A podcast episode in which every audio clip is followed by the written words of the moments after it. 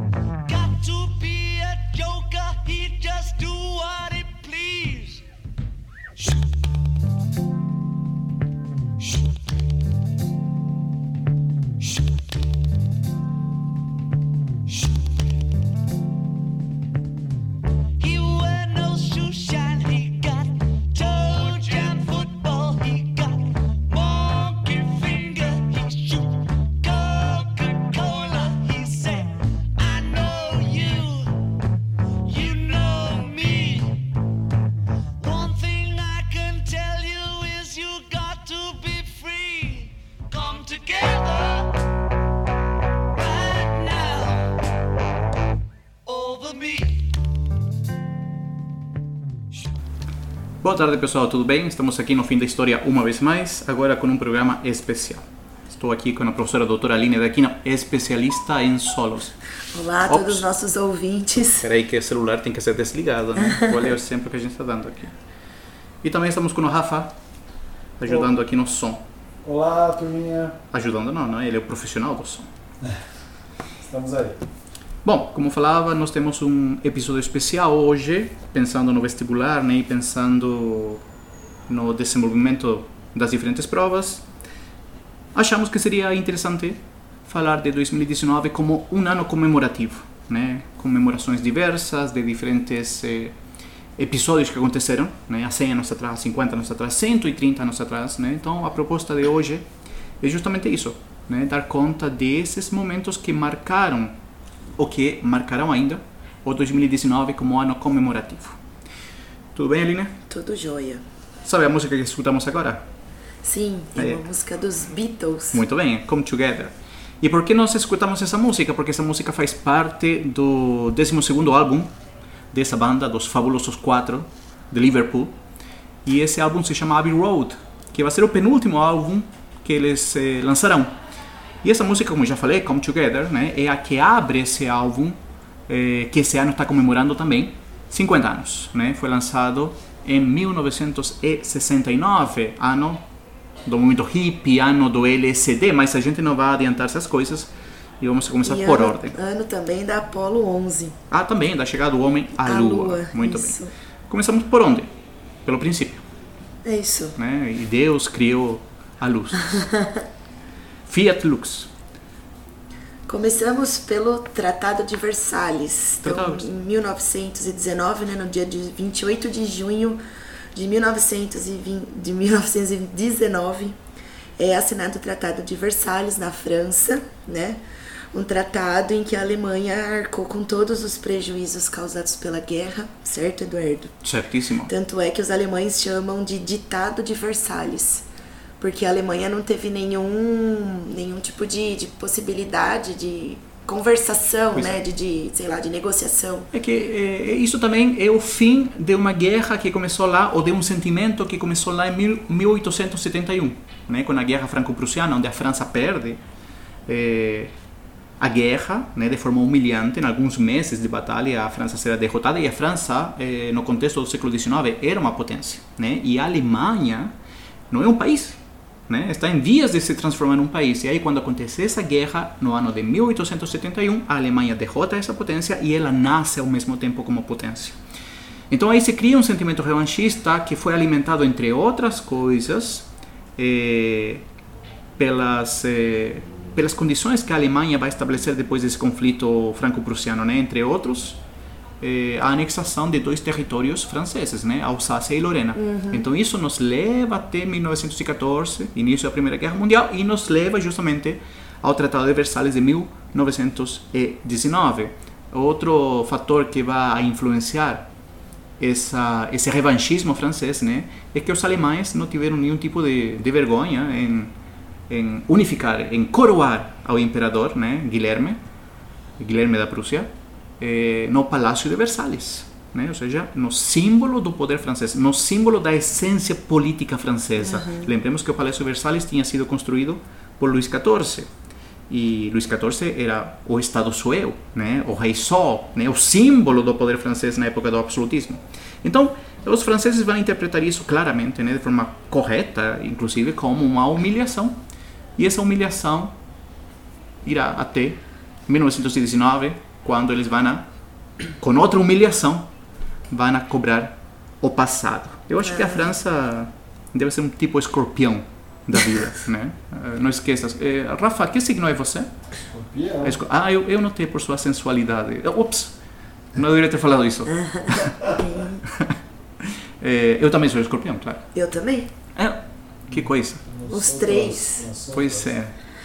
Então, mas como você já tinha a França, daí você tinha a Inglaterra, então o mercado mundial de uma certa forma, você já tinha essas potências disputando esse mercado. Então a Alemanha chega depois, é isso? Isso, a Alemanha chega depois, né? Então E é uma estamos- forma de acirramento, então, desse mercado. Pois é, isso final do século XIX, 1870, inclusive nós temos o... Se a gente vai colocar um ano como início, né, nós podemos chamar que é o momento da segunda revolução industrial e do, do imperialismo, né? Se iniciou o imperialismo também nesse momento. Então a Alemanha corre para se unificar, corre para se transformar numa potência e logo depois, né, haverá a conferência de Berlim, mas esse é outro assunto Sim. que não vem ao nosso caso, mas estamos falando justamente do porquê acontece nas condições que aconteceu o Tratado de Versalhes em 1919, que era basicamente cobrar uma revanche antiga dos franceses, né? E aí, pensando no nosso próximo, na Sim. nossa próxima data, que é 1929, que é a crise, é, o tratado ele não leva a essa depressão econômica. Não, Não. Não, não, Mas não. ele tem alguma, alguma influência alguma talvez? influência, ele vai se refletir no futuro. Tem, tem. Sobretudo ele vai criar as desconfianças, né? A desconfiança alemã sobre eh, direcionada à França, a desconfiança sobre o mundo, né? Sobre aquele eh, aquele estrangeiro, o mundo estrangeiro, né? O mundo francês, o mundo inglês, né? E vai criar também a desconfiança eh, sobre o sistema econômico, né? Eh, liberal, capitalista, que no início eh, é só isso, uma desconfiança. Né? Sabemos que já temos aquele bigodinho maluco, Hitler, que começa a juntar-se dentro da cervejaria em Munique e começa a ter um discurso inflamado, eh, apontando justamente a esses indivíduos, né, os estrangeiros, os banqueiros, os capitalistas, como como inimigos da Alemanha, né, pela situação recente da Alemanha, né, derrota da Primeira Guerra Mundial, eh, Tratado de Versalhes humilhante. Além disso, ele vai culpar aos judeus, né, associados, segundo ele, ao capital, né, e também vai culpar aos comunistas? Marx também seria um dos culpados da situação que tem a Alemanha. Enfim, eh, o Tratado de Versalhes não é não nos leva à crise de 29, mas nos leva sim a essa desconfiança internacional que a crise de 29 vai a, a estourar, né? Vai apresentar para todo mundo, né? Isso. Que a causa principal, né? As causas, né? Serão aí o- os loucos anos 20, né? Então, um grande consumo em massa por parte da sociedade norte-americana e também a recuperação dos países europeus pós Primeira Guerra Mundial. É, é, é, é curioso isso, né? Porque quando a gente fala de consumo em massa, temos que falar que é consumo em massa de certo tipo social. Porque Estados Unidos não é todo Estados Unidos que vai consumir, né? Temos um gran- grupo, é um é. grupo, né? O grupo da Costa Leste, principalmente, né? Sim. O grupo da Califórnia. é, E o que acontece com a população do meio? Consome menos, mas produz muito, né? Continua produzindo em grande escala, apesar de que há algumas pessoas que hoje em dia indicam que, claro, eu não compartilho, mas indicam que a crise de 29 não teria sido pela superprodução. Tá? Tem gente que defende isso. Eh, temos políticos aí no meio que estão elaborando políticas né, norte-americanas que irão levar a essa crise de 29, mas a gente não entra nesse tipo de discussão, vamos a falar o que que é o vestibular. O vestibular É, que daí é o, esse grande consumo, a, sem alteração de salário, né? Essa aquela coisa de você aumentar os salários de acordo com o nível da inflação, então a população vai perdendo o poder de compra, o aumento dos impostos e a especulação financeira, né? Porque o que gera a grande depressão aí toda a década de 30, né? Isso, a década de 30, vai ser a deflação do preço das mercadorias e dos ativos, já pensando que você já tinha comercialização na bolsa de valores, e aí causada pela dramática redução do nível de atividade econômica, né, que afetou a economia norte-americana e de outros países. E aí isso vai levar os países durante a década de 20, um pouquinho antes, que é o que vai causar até essa deflação no preço, eles vão tentar reintroduzir o padrão euro. Então cada país da Europa ali nesse, nessa década, eles vão tentar reintroduzir o padrão ouro. Ouro. Então, de uma É, certa ouro e euro é semelhante, né? É, ouro, eu falei ouro. Ah, Que é- mentira! que aí você tem essa essa oscilação, né, do, do mercado. É mais confiável. É, e ainda também, durante toda a década de 30, vários países europeus passaram por crises inflacionárias. Eh, a gente sabe que tem alguns pais que nos escutam e eu gostaria de recomendar para entender um pouco a crise de 29. Tem um livro, aliás, tem dois livros e os dois viraram filmes, né?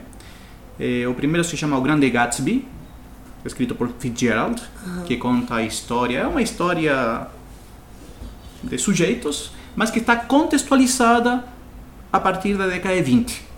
Então aí pode observar-se né, as grandes festas por um lado e a miséria por outro. Então vocês podem ler, o livro é super legal.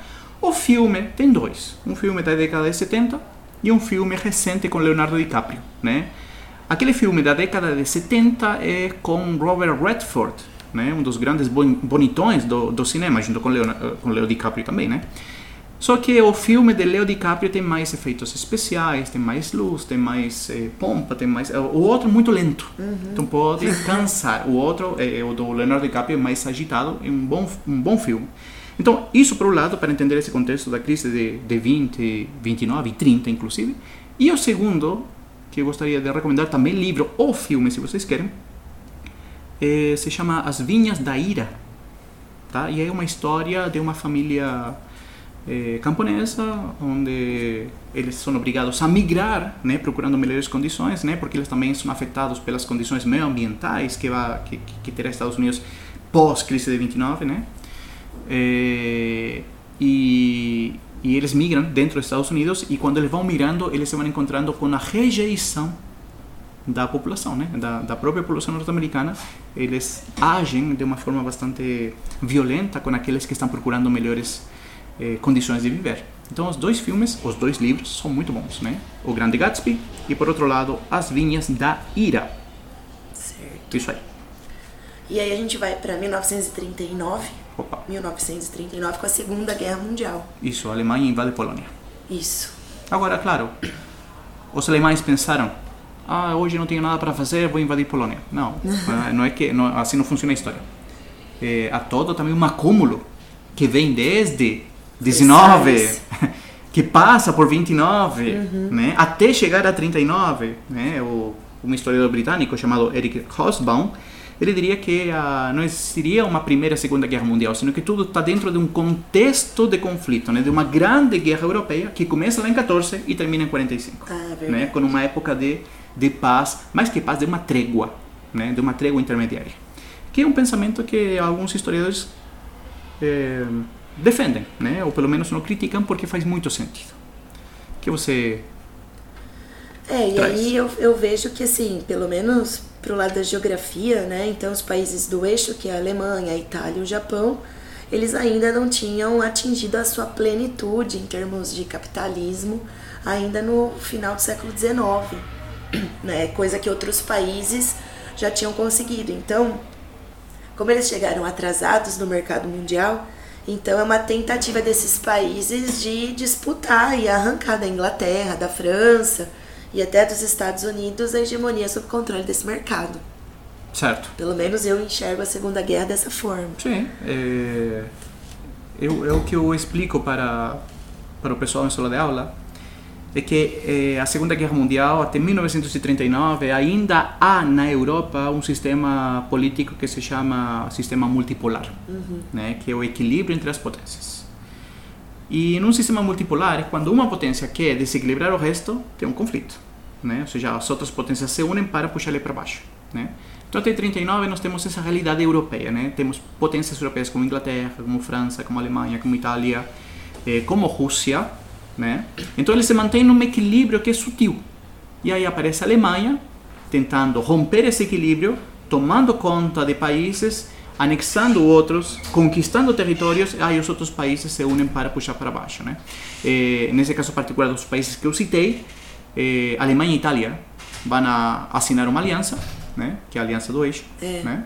eixo Berlim, Tóquio, Roma, e os outros três países, por outro lado, vão a estabelecer outra aliança, Isso. né? Inglaterra, França e Rússia. Estamos falando da Europa, contexto europeu. União Soviética já, né? Isso, União Soviética, muito bem. É, então, é, isso seria também desde um ponto de vista histórico-político. Né? Então, em 39 seria o último grande momento, o último grande suspiro dessa economia, multi, dessa, dessa política multipolar. E aí começa a Segunda Guerra Mundial, como eu falei anteriormente, com a invasão nazista eh, sobre o território polonês. Ou seja, eh, e, e é curioso porque eu acabo de citar que a União Soviética é inimiga da Alemanha, né, que assinaria uma, uma, uma, um tratado com a Inglaterra, com a França. Porém, no início da guerra, a União Soviética é aliada, não aliada, ela assinou um tratado de não agressão com a Alemanha nazista, que não é um tratado de aliança, é um tratado de não agressão, tá? Ou seja, faça o que você quiser, não me enche o saco. E você faz o que você quiser, não me enche o saco, tá? E esse faça o que você quiser, basicamente tomar conta da Polônia. A gente se divide a Polônia, porque a Polônia, ao olhar eh, das lideranças desses países, não deveria ter existido. Né? Porque a Polônia é o resultado da fragmentação do Império Austro-Húngaro Entendi. né, da, do Tratado de Versalhes. E ah, ela nasce como um país independente e a União Soviética tampouco deseja que ela nasça, porque já por muito tempo a Polônia tinha sido território russo, do Império Ah, Russo. Né? Então a Polônia é, é vista com desconfiança, é mal vista, né? É, você não deveria estar aqui, você deveria estar dentro dos nossos territórios. E aí se deflagra essa essa invasão, contando com essa aliança de não agressão, com esse tratado de não agressão, que se chama Ribbentrop-Molotov entre os dois países. E que vai durar pouquíssimo, né? Porque já em 41 a, A Alemanha a Alemanha vai invadir a, a União Soviética, né, na Operação Barbarossa. Barbarossa, quem era imperador do Sacro Império Romano Germânico, que ele teve por missão liderar as forças cristãs para conquistar o Oriente Médio, e quando estava indo de boas para lá, ele achou que era bom nadar num rio. E ele, quando entrou a nadar nesse rio, ele morreu afogado. Então, por que se chama Operação Barbarossa? Para recuperar a memória desse imperador do Sacro Império que queria conquistar o leste, né? justamente o leste, nesse caso a União Soviética. Isso aí. Caramba. E aí, em 1949, dentro desse contexto de Guerra Fria, então pós Segunda Guerra Mundial, a gente vai ter a assinatura em 48, que daí entrou em vigor em 49, do Conselho de Assistência Econômica Mútua, ou o famoso Comecon. Comic Con. Exato, que foi uma ideia do Stalin, né? E a ideia dele, desse conselho, era impedir o avanço do plano Marshall. Então, em outras. A ideia era trocar experiências econômicas, Isso. ampliar. Trocar experiências, vivências, né? Quase uma sessão terapêutica entre os países do leste europeu, né? O que É. acontece conosco? Né? Como a gente pode sair desse buraco? Porque Exato. enquanto o plano Marshall oferece dinheiro, a União Soviética não tem dinheiro para oferecer. Né? Então, o que ela deve fazer? É, é tipo coach, né? O coach, Stalin se transforma no É, coach que dos aí países do leste europeu. É, que daí como não tem o dinheiro, daí é a lógica dessa assistência mútua em relação à matéria-prima, alimento, Isso. máquina, então... O que pode ser desenvolvido, o que não pode ser, É, né? Quais são as estratégias, as prioridades. Ou Isso. seja, era assistência, como você falou. Então, embora assim, cada país membro tivesse o mesma é, o mesmo poder, né? É, você tinha a resistência de alguns países. A União Soviética entrou, encontrou resistência por parte de alguns países. Tchecoslováquia, Tchecoslováquia. Iugoslávia. Isso, né? exatamente. que são, são comunistas, mas com economias bastante, bastante abertas, né? É. São economias relaxadas. Exatamente. E aí pulamos 10 anos mais. Aí pulamos 10 anos mais e a gente vai para a Revolução Cubana A Revolução Cubana. em 1959. Então, Fidel Que- que Castro. aconteceu? Fidel Castro também. É outro cara que acordou mal-humorado um dia e falou: Vou fazer uma revolução. Toda essa cocheia, não tenho nada para fazer, vou chamar os garotos para. Será para derrubar o governo? Ou não? Não. Não? O que aconteceu? Por favor, me explique. Então, em 1900, e- na verdade essa revolução ela foi iniciada antes, em 1956. Na verdade antes, né? O Fidel Castro tentou uma, fez Tentou, uma tentou. tentativa em 53. Ele tentou tomar o, o forte da Moncada. Isso. Né? Em 53 ele não conseguiu. Ele foi banido do país, certo? Foi, aí- foi para mandar para México. Isso, daí Mas cin- ele passou uma temporada na cadeia. E depois ele foi mandado para lá. Entendi. Aí ele foi em 56, ele voltou para Cuba e aí ele iniciou todo um processo de, de ganhar a comunidade, a sociedade Isso. cubana. É legal né? esse ponto, né? Porque ele, ele é exilado, ele é mandado para o México junto com seu irmão e junto com as lideranças, né? Isso. E lá no México ele se vai encontrar com um argentino chamado Ernesto Guevara de la Cerda, né? O famoso Che Guevara. O famoso Che. E lá no México eles vão iniciar treinamento militar de guerrilha. E uma vez que eles estão preparados, eles vão abordar um navio que chama- se chama Granma, né? É, é interessante o nome desse navio, né? É a vovó, né? Eles entram no Granma e chegam de gaiatos, entram de gaiatos e chegam até Cuba.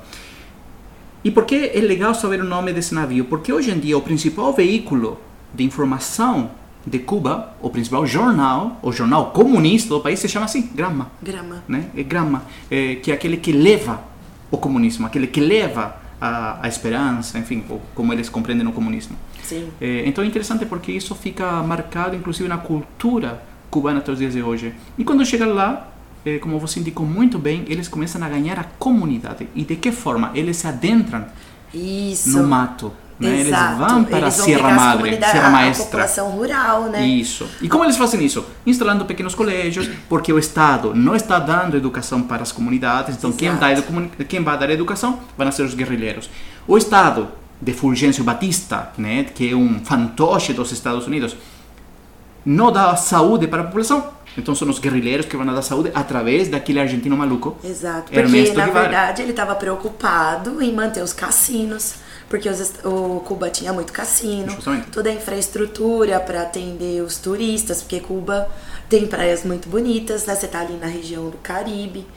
E também você tinha refo- eh, terras que eram norte-americanas, que produziam a cana-de-açúcar, usinas de cana-de-açúcar também de propriedade norte-americana. Isso, isso que você traz é legal, porque, novamente, né, eh, a presença norte-americana na ilha cubana é de longa data. É de longa data, desde, desde a Guerra Civil Norte-Americana. Né? Porque quando se decreta a abolição de escravos em 63, muitos fazendeiros do Sul, que olham em torno da América, dizem, bom, onde permitem a escravidão ainda? Porque eu não estou afim de abrir mão da escravidão. Então, muitos sulistas, muitos fazendeiros decidem migrar para Cuba para instalar lá nesse país suas fazendas, sua produção de açúcar, enfim, de outras coisas. Então é por isso que em 1898 você vai ter a guerra. A guerra cubano-espanhola. Espanha E Cubano-espanhola. cubano-espanhola. Isso mesmo. Mas eh, em 63, quando se decreta a abolição, muitos cubanos vão para Cuba. Então eles se instalam nesse país porque Cuba ainda permite a escravidão. E outros tantos norte-americanos em 63 vão para onde?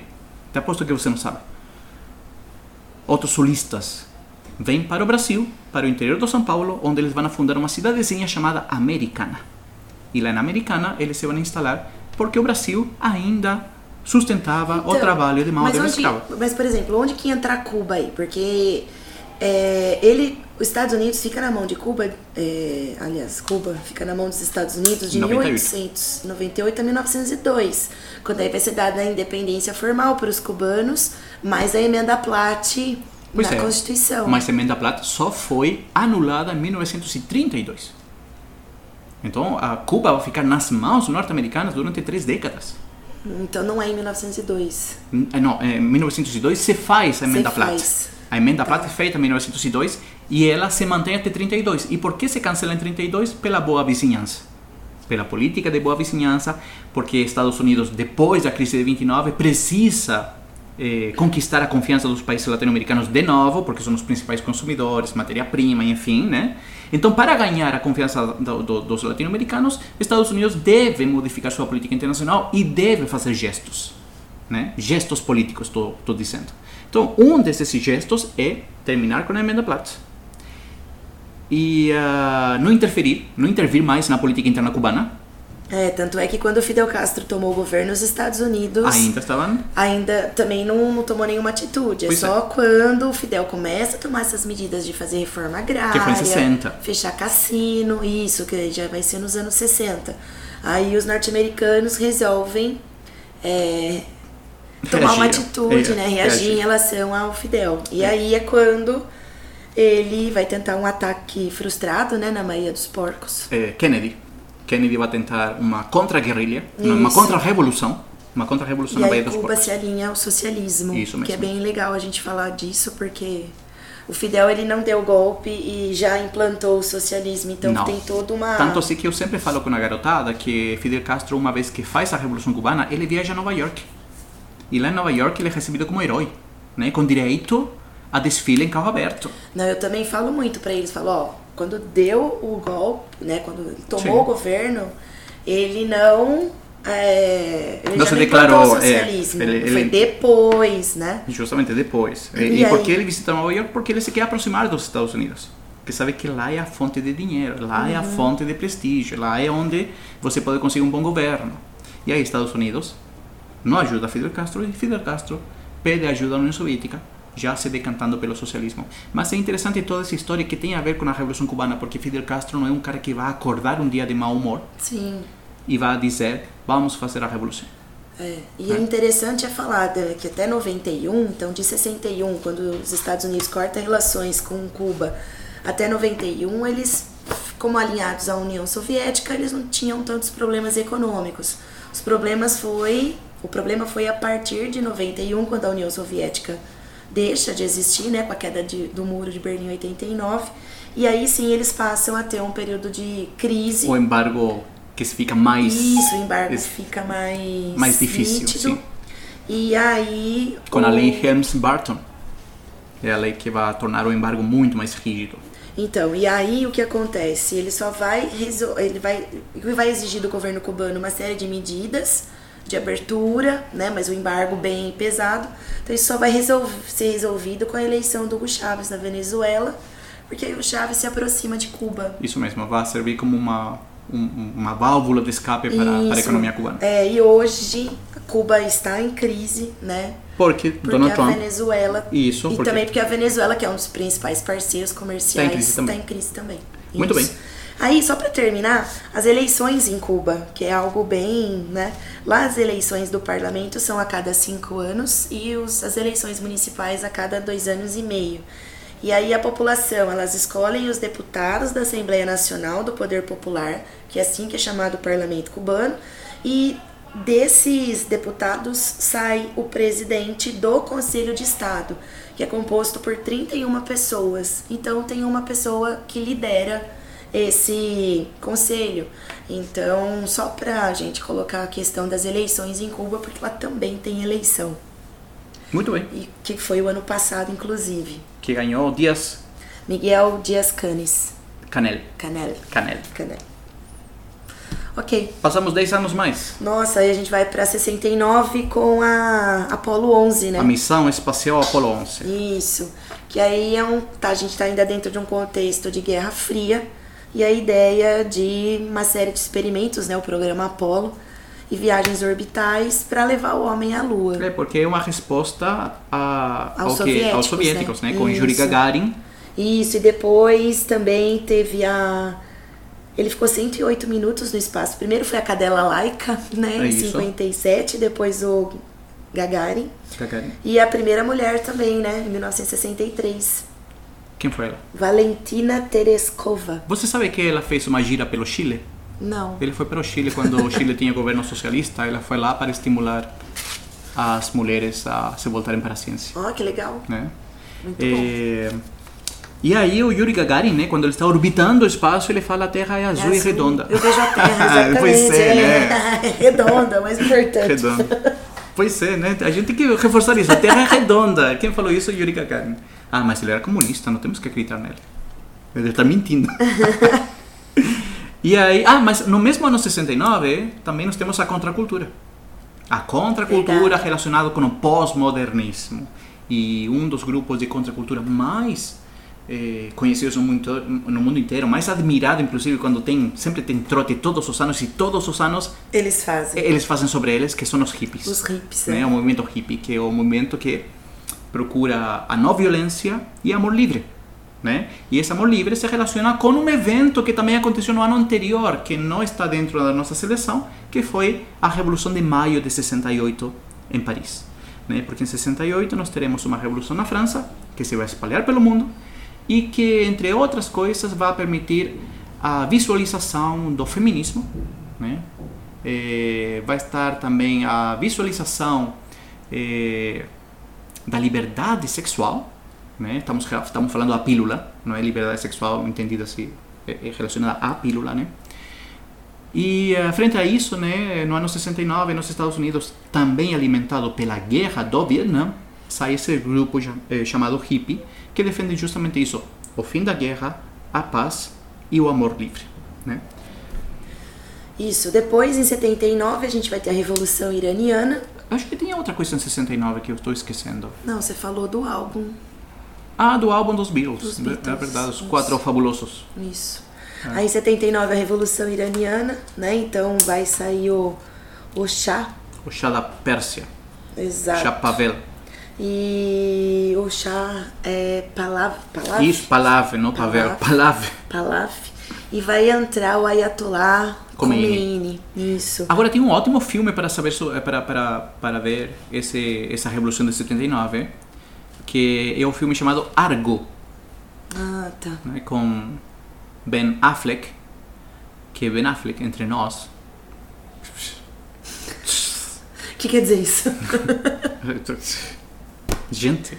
Bom, enfim, ele fez Superman contra Batman. Que porcaria de filme, gente. Né? Mas enfim, Argo é bom. Argo é um ótimo filme. Então, se vocês querem compreender um pouco o que aconteceu em 79, com a crise da embaixada norte-americana, com os reféns no contexto da revolução eh, iraniana, é um ótimo filme para, para, para, para o pessoal assistir.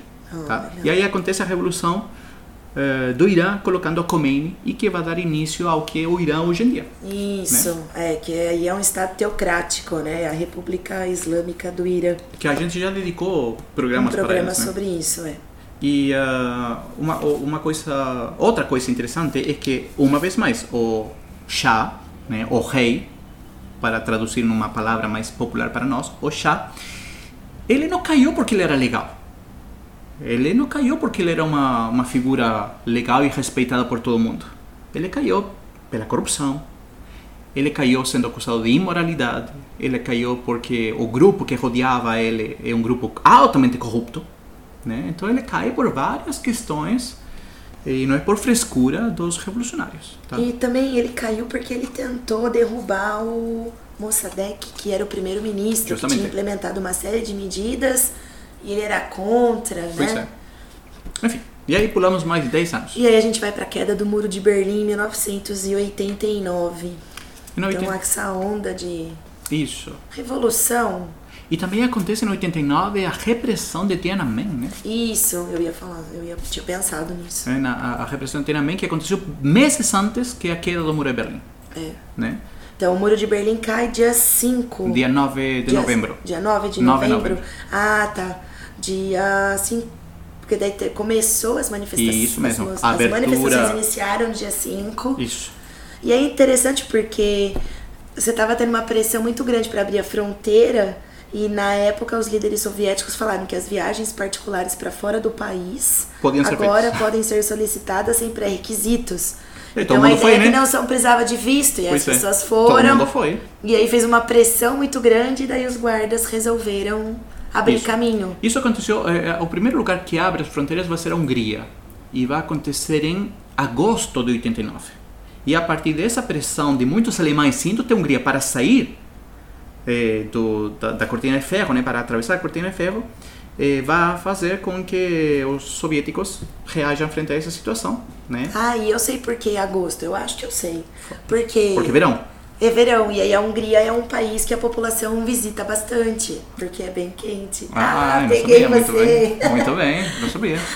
E aí eles aproveitam que tinha muita gente ali. Porque da Hungria eles passavam para a Áustria Isso, daí passar pra Áustria e você tem e acesso. fugiam, né? Escapavam. É, escapavam, exatamente. Então, em agosto começa toda essa crise eh, na Hungria, esse estímulo, mais que uma crise, sim, uma crise é um estímulo né, a, a sair, a abandonar o leste europeu. E em Alemanha, em- a partir do, do início de novembro, já começa a crise. E um filme legal para saber sobre esse momento se chama Adeus Lenin. Ah, verdade. É um filme muito bom que vocês podem assistir junto com papai e mamãe em casa.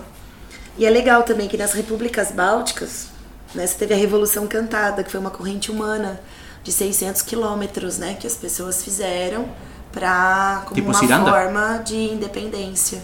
Os corajosos. Corajosos. né, porque fazer uma ciranda cantada e tudo frente às tropas soviéticas deve ter sido uma... E aí foi, acho que o único país que eu, que eu tava estudando, o único país que teve derramamento de sangue nesse período de, de Romênia. manifestações, a Romênia. Romênia. Foi é. o único país. que tem um, que tem um ditador chamado Ceausescu, né? E Ceausescu também, outro cara que está no poder desde 1960, finais de 60, e tremendamente corrupto, também odiado pela população, né? E nesse auge do despertar europeu, né? Poderíamos chamar a primavera europeia eh, do fim do comunismo. eh, ele vai ser aprisionado, vai ser julgado de forma marcial e vai ser condenado ao fuzilamento imediatamente ele e a esposa. Né? Então, isso foi transmitido ao vivo para o mundo inteiro. E aí caiu o muro e pulamos 10 anos mais, de 89 passamos a 99. Pra onde temos 99. Aí o- nós temos- O bug do milênio, né? que é o, o, a crise da internet. Né? Porque era mu- mudança de ano, passamos de 1999 para 2000. 2000, é e isso, as medo, máquinas, né? Pois é, o medo, sabe que os, caixa, os caixas eletrônicos vão soltar dinheiro de graça, É. né? O que vai acontecer com o computador? É o telefone, naquela Nossa, época. passou é. no condicionado. Não disso, aconteceu né? nada. E, e E todo mundo, isso ajudou a alimentar uma coisa um pouco errada, né? Que é a ideia de que o, o século e o milênio mudaram de 99 para 2000, quando nós sabemos que muda de 2000 para 2001. 2001, é. Né? Mas enfim, Aí nós tivemos a, o euro, a implantação da moeda única, na verdade ela foi criada em 98. E entre 94 e 99 foi criado o Instituto Monetário Europeu, com todas as, as exigências aí para a utilização do euro. Então ele foi introduzido como moeda legal, né, em termos de especulação, né, de capital especulativo, isso. em 99 como papel moeda em 2002. E aí pulamos para. E também no mesmo ano nós tivemos Opa. a Guerra de Kosovo, né? Ah, é verdade, da Albânia. do- Da- do- sim, sim, sim. Que pertencia era território sérvio, certo? Isso mesmo, a guerra que começou dois anos antes, em 97. Né? Começa em 97, termina em 99 e que vai ser o último conflito da fragmentação Da da região da Iugoslávia, Iugoslávia. é. Né? Que aí a OTAN, ela invadiu a área para evitar a limpeza étnica e aí a região ficou sob é, administração da ONU até 2008, quando eles declararam a independência.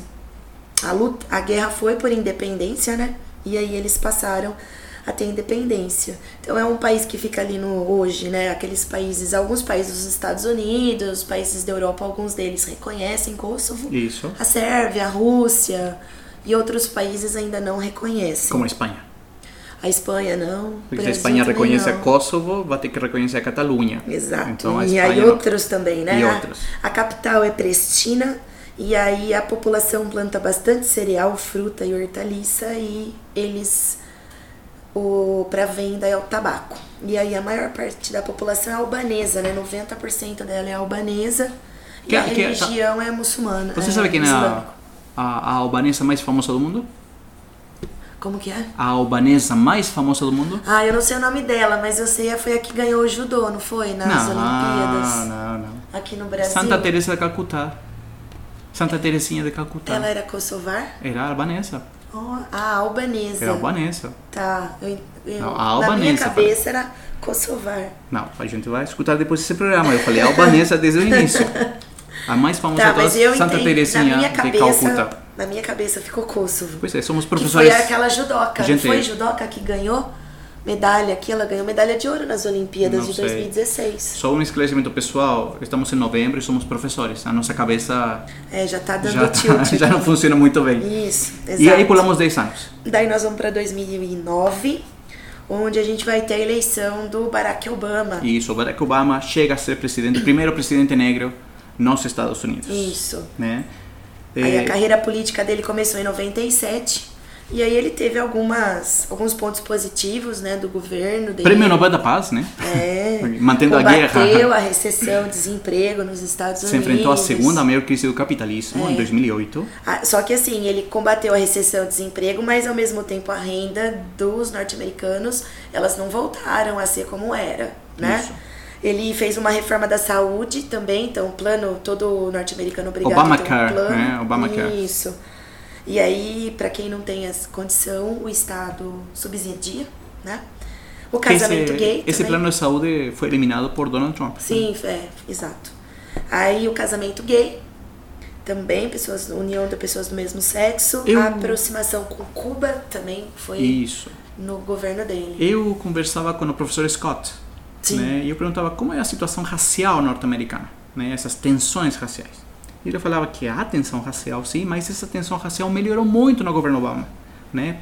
Por ele próprio ser um presidente negro que vinha a que vinha a tampar definitivamente um buraco na história norte-americana que era colocar ao líder negro no principal poder.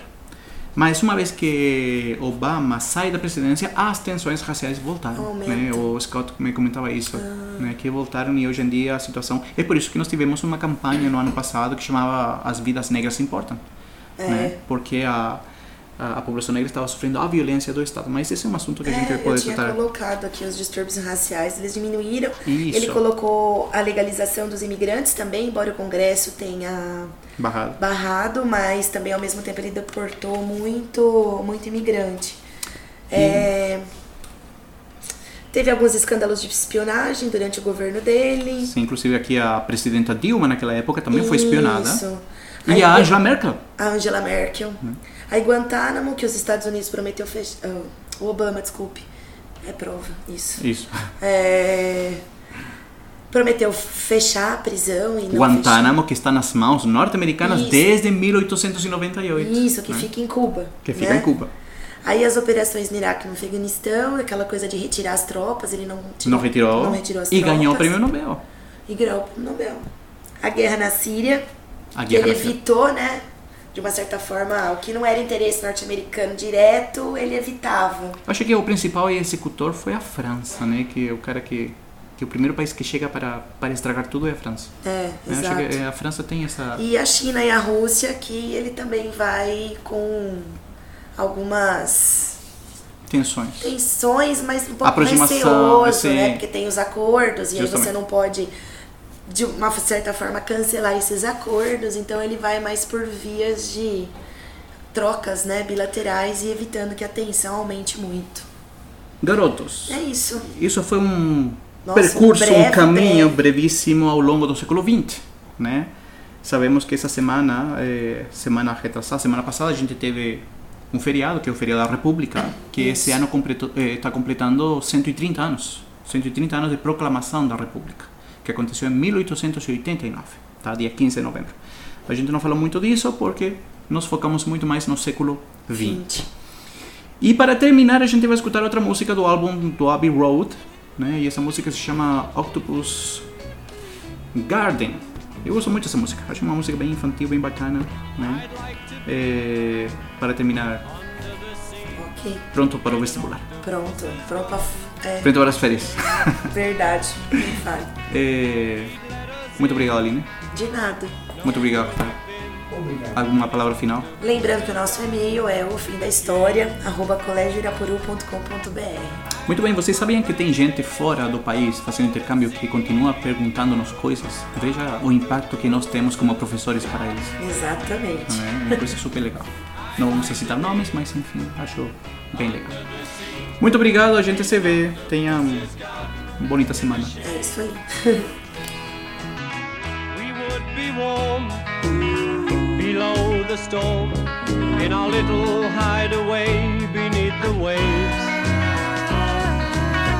resting our head on the seabed in an octopus's garden near a cave.